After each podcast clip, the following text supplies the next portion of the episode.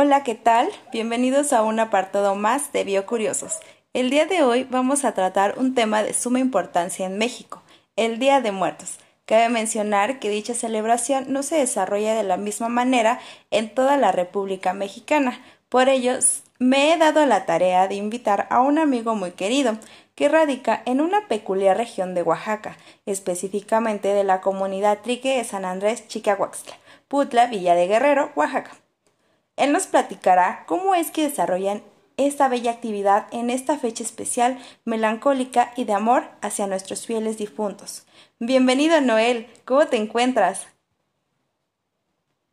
Hola Ale, me encuentro muy bien, gracias. Muy contento de poder compartirles mis costumbres y tradiciones. Platícanos, ¿cómo desarrollan estas actividades en tu comunidad? Cabe mencionar que, que, aunque estamos en pandemia, seguimos desarrollando estas bellas costumbres, ya que no existe aglomeraciones de gente.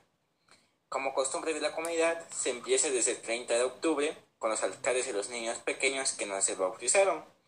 El 31 de octubre se celebra a los niños difuntos que ya se bautizaron.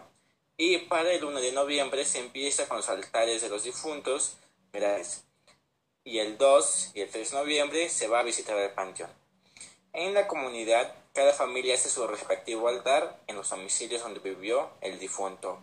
En este caso se hace en agradecimiento al difunto porque gracias a él se tiene el pedazo de terreno donde se construyó una casa o donde cultivan. En el altar consta de un arco con flores y cempasúchil, el de gallo y palmilla. Anteriormente se hacía una mesa hecha de palos, pero en la actualidad ya únicamente se ocupa una mesa común y corriente. En ella se coloca el arco enfrente de la mesa y también será donde se ponga la ofrenda. La ofrenda consta de platillos tradicionales como el pozole, tamales, masita que es estilo barbacoa, mole, mole de frijol, entre otros platillos más.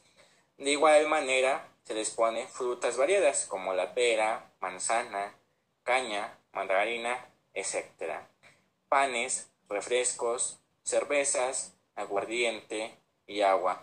Abajo de la mesa se colocan las velas y el incienso. Los arcos de las flores se ponen uno por día.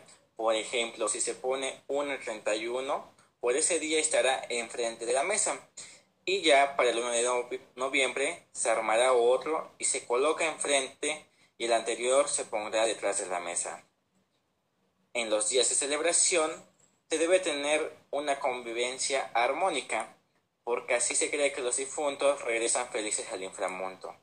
En cambio, si se hace de mala gana, tristes, se la pasan regañando o enojados, los difuntos se regresan tristes y llorando por lo cual se debe convivir felizmente con ellos. Y si llegamos a salir, debemos dejar las sillas y mesas como si alguien estuviera ahí o como si alguien llegara a visitarnos. Los platos de comida se ponen cuanto den las 12 del día. En este caso se ponen de 7, 9, 14 y 21 platos. Y por respeto se comerá, se comerá después de colocar los platos en el altar. En esa hora se toca la campana y se truenan los cohetes, porque es la hora que los fieles difuntos llegan a visitar a su familia. Anteriormente, los cantores pasaban casa por casa a hacer un rosario. Terminando el rosario se les ofrecía comida y, y bebidas al cantor y a los músicos de cuerda que lo acompañaban. Después de degustar su comida, se ponían a bailar y a tomar, pero actualmente ya solo se toma y se baila toda la tarde y noche. El día 2 se va a entregar las ofrendas a los cantores para que así bendigan las ofrendas y se lo lleven los difuntos. Ya para culminar, se hace una visita al panteón. En esta visita se llevan flores, velas, algunas frutas, cerveza, aguardiente y mezcal para degustar con los fieles difuntos tanto en el panteón, se limpia donde está el cuerpo, para que así se siga recordando a los seres queridos por varios años y se siga transmitiendo de generación en generación. En el panteón hay música del viento y música de cuerda. Y así es como culmina el Día de Muertos en esta bella comunidad de San Ante Chicahuascla. Muchas gracias, Noel, por compartirnos las costumbres que realizan en tu comunidad.